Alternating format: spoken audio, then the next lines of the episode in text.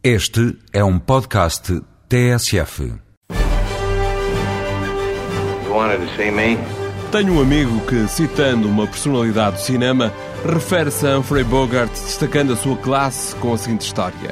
Diz ele então que, mesmo numa cena em que Bogart leva uma bufetada, a humilhação é para quem dá essa bufetada e nunca para o ator.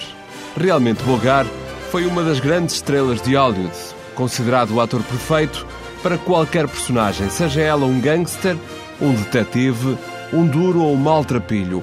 Humphrey Bogart, com esta voz, desempenha sempre com classe. Sam, Yes, boss. it's December 1941 in Casablanca. What time is it in New York?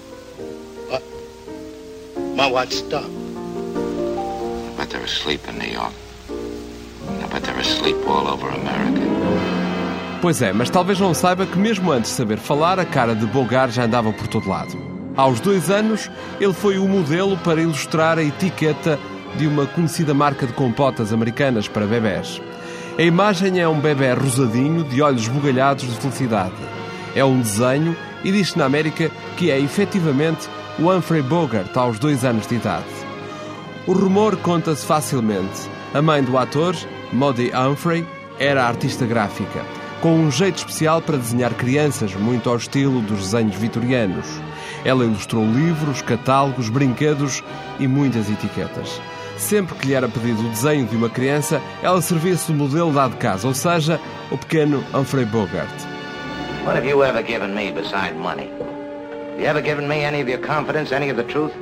Haven't you tried to buy my loyalty with money and nothing else? What else is there I can buy you?